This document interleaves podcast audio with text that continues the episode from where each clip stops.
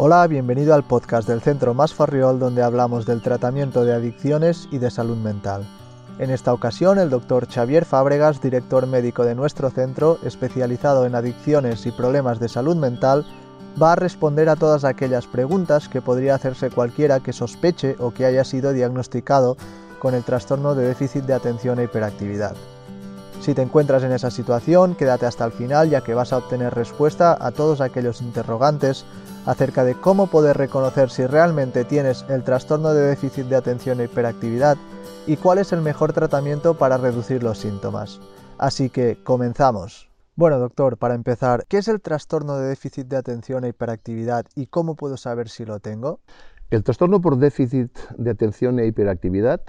es un trastorno mm, que eh, eh, se manifiesta muchas veces ya en las edades más tempranas, pero fundamentalmente se acaba detectando en los momentos en que eh, niños que empiezan a tener una mayor complejidad en, sus estudios, donde ya no es suficiente con atender en clase, sino que empiezan a necesitar hacer eh, deberes por su cuenta, estudiar en casa, empiezan a tener una bajada clara de los rendimientos escolares.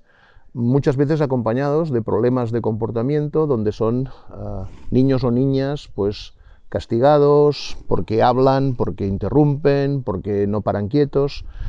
y eh, con el resultado final de que muchas veces se produce un fracaso escolar o una disminución de los rendimientos que serían esperables por sus capacidades intelectuales. Nos encontramos, pues, ah, en muchos casos, con personas que tienen claramente una inteligencia incluso por encima de la media, que no han desarrollado sus ah, resultados ah, a nivel académico, que no han conseguido trabajos de nivel y que muchas veces están teniendo dificultades en sus relaciones porque hay todo este cuadro que mm, ah, en realidad comprende tres manifestaciones habituales, que pueden coexistir entre ellas o pueden aparecer por separado, que es algo que dificulta el diagnóstico. Por un lado tenemos lo que llamamos un déficit de atención, que se caracteriza por los problemas de concentración, por la capacidad eh, en planificar tareas, por ah, la distractibilidad fácil, es decir, una persona intenta hacer una actividad que requiere el poner atención y cualquier estímulo irrelevante, una mosca que pasa, hacen que esa persona se despiste, eh, salte a otro tema, deje las cosas a medias. Muchas veces también pues hay eh, elementos como el perder eh, las herramientas de trabajo o perder los, los, documentos o los libros que uno necesita para, para hacer una tarea, el, tener pues esa mm, posibilidad de que todas las cosas que se podrían hacer de una manera más sencilla se hagan de una forma complicada precisamente porque no están bien planificadas. Ah, el segundo elemento que puede coexistir, eh, pero puede aparecer por separado también, es la hiperactividad, que es ese, ah, esa sensación de estar en movimiento perpetuo, de necesitar estar haciendo siempre alguna cosa, eh, la dificultad de quedarse quieto, la dificultad de, esperar una cola, la dificultad para hacer cosas eh, eh, de una manera ordenada y muchas veces con ese componente de no poder parar quieto. Es evidente que a veces en una consulta nos encontramos personas que mientras están hablando con nosotros, pues están moviendo un pie, moviendo las manos, revolviéndose en la silla, porque hay una, una dificultad para parar esa inquietud motora. Acostumbran a ser personas con un, interés especial por hacer actividades deportivas, eh, acostumbran a ser gente que cuando va al gimnasio lo da todo, que van a correr, que van en bicicleta, que van a jugar a pádel, que están continuamente haciendo cosas mm, y muchas veces no haciéndolas demasiado bien. ¿eh? Eh, o sea, precisamente porque hay esa dificultad de planificar, porque hay esa dificultad por prever lo que uno va a necesitar, pues las cosas se hacen con esa ineficacia. Y mm, también suele uh, pasar en las personas hiperactivas que hablan muchísimo, que interrumpen, ¿eh? que muchas veces se les llama la atención porque están hablando de un tema y saltan a otro. Ah, acostumbran a comer muy rápido, ¿eh? también es un síntoma que podemos ah, valorar objetivamente, gente que come en tres minutos y se levanta de la mesa porque ya no soporta este rato de espera mientras los demás acaban de comer, ah, que tienen un historial a veces de accidentes, de batacazos, de, lesiones por el hecho de haber estado haciendo ejercicio o de haber estado subiéndose a un árbol, de haber estado haciendo cosas ah, porque no, saben parar quietos. Eh, hay una, una cuestión que a algunos de mis pacientes les hace mucha gracia porque es una pregunta que hacemos en las entrevistas, que es preguntar, sobre todo a los chicos, si eh, tiran de la cadena antes de haber acabado de, hacer pipí. Eh, muchas veces esa impulsividad hace que esa persona, mientras está meando, ya apriete el botón de la cisterna sin poder eh, parar, y esto es muchas veces un dato sorprendente, pero cuando se lo preguntas no habían reparado en ello. El tercer elemento que es importante es el, tema de la impulsividad. También influye el que existen esos comportamientos descontrolados, esa necesidad de respuesta rápida, ese tocar las cosas cuando te están explicando las instrucciones, tú ya estás apretando el botón, etcétera, etcétera, que serían también síntomas ah, habituales en un trastorno por déficit de atención e hiperactividad. Y tened en cuenta que os decía antes que pueden coexistir o pueden aparecer por separado. Y es muy habitual que personas que aparentemente son muy calmadas puedan tener un déficit de atención porque no son capaces de concentrarse, pero no tienen el componente de la hiperactividad motora. Personas muy hiperactivas pueden tener una capacidad de concentrarse normal, ¿eh? Y a veces encontramos personas que no paran quietas, que son muy deportistas, que hacen 50.000 actividades, pero también son capaces de concentrarse en mm, estudiar o en, o en temas de trabajo que para otros serían muy pesados, muy aburridos. Ah, por tanto, a veces esto da una mayor complejidad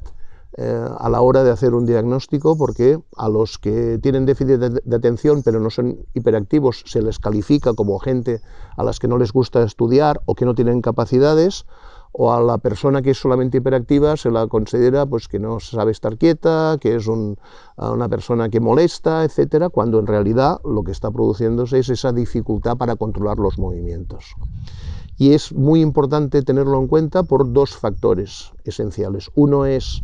la posibilidad de evitar un fracaso escolar, porque con los medicamentos adecuados, con el tratamiento que funciona, muchas veces se evitan esos, ese fracaso a nivel de estudios ¿eh? y personas que dejarían los estudios en, estadios donde podrían haber seguido estudiando mm, se dan cuenta que a, posteriori que ha sido por culpa de ese déficit de atención y ah, como también ah, como elemento preventivo ante la utilización de drogas estimulantes tipo la cocaína o tipo el speed o las anfetaminas. ¿Hay alguna relación entre el trastorno de déficit de atención e hiperactividad y el consumo de drogas? Una de las condiciones que tienen los trastornos por déficit de atención es el hecho de que responden de forma paradójica a las, eh, a las drogas estimulantes. Es decir, que esas drogas estimulantes que a los demás los ponen como una moto, a la persona que es hiperactiva les tranquiliza. Y muchas veces encontramos en la anamnesis, en la exploración eh, clínica del caso, el que hay personas que toman cocaína y se van a dormir tranquilamente, cuando otros no pueden eh, conciliar el sueño, no pueden parar sus movimientos, están absolutamente inquietos y en cambio la persona que es o que tiene un trastorno por déficit de, de atención e hiperactividad, lo que llamamos un, TD, un TDAH, serían esas personas que responden de esa forma eh, extraña, de esa forma contraria a la esperada, teniendo una relajación en el uso de esas sustancias, lo que provoca un mayor riesgo de que las sigan tomando porque los efectos negativos a ellos no se les producen. Por tanto, eh, ejercen un efecto esas drogas estimulantes como de automedicación, evidentemente mal hecha,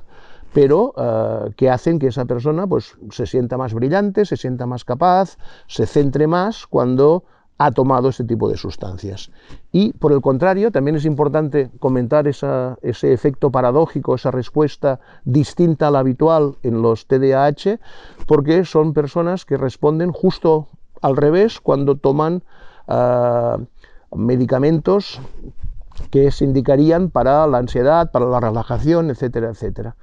Esos medicamentos ah, depresores les producen un efecto excitatorio, con lo cual lo que parecería una indicación es precisamente una contraindicación porque esas medicaciones tranquilizantes les van a suponer ponerse peor. Y esto hay que saberlo de cara a un tratamiento. ¿El trastorno de déficit de atención e hiperactividad es crónico o se puede curar? El TDAH es una situación que empieza en la mayoría de los casos en la infancia o en la primera juventud y que eh, se mantiene durante el resto de la vida. Lo que pasa es que, como muchos otros trastornos, puede mm, permitir una adaptación en el que la persona que eh, no es consciente de sus dificultades acaba encontrando maneras de mm, manejar, de, hacer más suaves esos síntomas que se podrían haber eh, identificado y tratado eficazmente. Por ejemplo, es muy habitual que personas que sean hiperactivas hagan muchísimo ejercicio físico, que es una manera de disipar ese exceso de energía. Por tanto, mm, hay que sospechar en alguien que no para quieto el hecho de que ah, pueda tener eh, ese trastorno. ¿eh? Yo tengo un familiar cercano con el que ah, no puedes estar tranquilo si vas con él a la playa, porque no lo he visto nunca tres minutos ah, tirado en una toalla porque necesita estar haciendo 50.000 cosas, ¿no? Y te está pidiendo todo el rato ir a jugar a palas, ir a nadar hasta las boyas, ir a pescar mejillones, ir en kayak, porque tiene una dificultad para estar quieto. ¿eh? Y siempre está pues requiriendo o pidiendo el poder hacer actividades, porque si no se aburre. Ah, esta persona que no es consciente de su hiperactividad, mm, porque además no tiene el componente de trastorno de déficit de atención, pues seguramente sublima estas dificultades con la cuestión de hacer eh, muchísimo ejercicio. Va cuatro veces a la semana al gimnasio, va en bicicleta, los fines de semana eh, juega al pádel, está continuamente en movimiento porque es una forma de disminuir la tensión que significa esa hiperactividad. Me gustaría hacerte otra pregunta que a menudo genera controversia y es si se recomienda tomar medicamentos para el trastorno de déficit de atención e hiperactividad. Gente que ya tenía síntomas en la infancia los puede seguir teniendo en la edad adulta. Y de hecho, en el diagnóstico siempre se pasan test que eh, intenten descubrir esos síntomas que ya se producían pues, en los primeros años eh, en la preadolescencia y que se mantienen en personas adultas. Y hemos llegado a ver casos de personas con sesenta y tantos años que nunca habían sido diagnosticadas y que encuentran una mejora eh, evidente de sus malestares en el momento en que se las medica, incluso a esas edades. Y es curioso porque en la definición de ese trastorno, durante años se consideró que era solamente una cosa típica en niños y que desaparecía en los adultos, cuando hoy día sabemos de forma clarísima de que hay muchos adultos que mantienen esa sintomatología que ya aparecía en la infancia. Incluso es curioso que en, los prospectos de algunos medicamentos de los que utilizamos para tratar estas historias aparece la contraindicación para que lo tomen los adultos. Pero esto es solamente una cuestión de marketing o es una cuestión de revisión de esa información porque hoy en día tenemos la evidencia clínica de que personas que han sufrido durante años las consecuencias del déficit de atención y de la hiperactividad mejoran eh, de una manera clara cuando se les da estos medicamentos. Ah, de hecho, muchos casos de personas que han tenido problemas con drogas tienen el antecedente no conocido de haber sido personas con TDAH. Y ah, respecto a cuánto tiempo hay que tomar esa medicación, tenemos la evidencia de que hay muchas personas que mm, toman esos medicamentos de una forma continuada ah, porque le encuentran un evidente beneficio es parecido pues lo que se hace cuando una persona tiene que llevar gafas, pues bueno, si se las tiene que poner y mejora su visión con las gafas, pues se las va a poner. O un diabético que necesita insulina, pues va a entender que ese tomar insulina le beneficia. Por tanto, ah, todavía no tenemos estudios de largo recorrido sobre esos tratamientos que no hace tantos años que están en marcha, porque estamos hablando de un trastorno que se define pues hace 15 o 20 años solamente. Antes el niño que tenía problemas en la escuela era un niño que al que no le gustaba estudiar o que no servía, o el que tenía un mal comportamiento era un gamberro. Esto que hoy en día sabemos que en muchos casos tiene que ver con el déficit de atención y con la hiperactividad, se está tratando de manera efectiva y tenemos casos de pacientes que llevan 10, 15 años tomando esa medicación con una mejora evidente de los síntomas, con una mejora de la calidad de vida. Por tanto, ah, mm, además, cuando se plantea el dejar esa medicación, pues muchas veces reaparecen esas dificultades. Y de hecho es gracioso ver como si un paciente, ah, cuando un paciente te pregunta si se ha tomado o no la medicación, para los que están a su alrededor es evidente si lo ha hecho o no, porque cuando no se la ha tomado interrumpe, cuando no se la ha tomado no para quieto, cuando no se la ha tomado no es capaz de concentrarse. Y curiosamente esos medicamentos que utilizamos en la actualidad, que son medicamentos, normalmente medicamentos retard, que permiten una ah, liberación de, los, ah, de esa medicación efectiva de una manera progresiva durante todo el día, permiten de una manera clara esa mejora y ese mm, mejor rendimiento.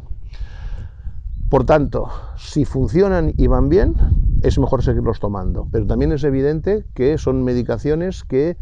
podemos comprobar si son eficaces ya casi desde el primer día en que la persona lo está tomando. O sea, una vez se han hecho las pruebas, los test que marcan la probabilidad de padecer ese trastorno, se hace la prueba con la dosis mínima de esos medicamentos estimulantes que son efectivos para el TDAH. Por último, doctor, recuerdo que en ocasiones anteriores has hablado de que cuando una persona prueba los medicamentos para el trastorno de déficit de atención e hiperactividad,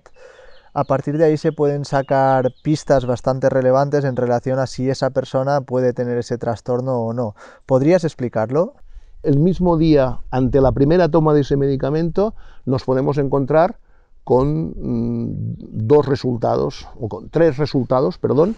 que indicarían si se es o no se es TDAH. Eh, lo que marcaría el que uno no lo es es que tomando esa medicación que en los pacientes TDAH tranquiliza, que es un medicamento estimulante, se produjese el efecto normal, que es que ese estimulante te, mm, dispara. Entonces, eso significaría que a pesar de que en los test se marca una, una probabilidad, una posibilidad de serlo, uno no es realmente un TDAH. Pero las otras dos posibilidades marcan o confirman ese diagnóstico, que es o el que el paciente no note nada, que significa que la dosis es insuficiente y que mm, no ha notado nada porque lo es, pero que la dosis no, es la adecuada, porque si hubiese, no lo hubiese sido, se hubiese disparado, se hubiese encontrado mal. Y ah, el segundo, perdón, el tercer resultado que confirma ese diagnóstico es que se note una mejora evidente haya una sensación de mayor concentración, de mayor capacidad, de reducir esa impulsividad y ese descontrol motor, porque esto significa que ya desde esa primera dosis se nota esa historia. Gracias por escuchar este podcast y nos vemos en el siguiente. Para más información acerca de nuestros tratamientos para el trastorno de déficit de atención e hiperactividad, adicciones y problemas de salud mental, puedes visitar nuestra página web masferriol.com. Hasta la próxima.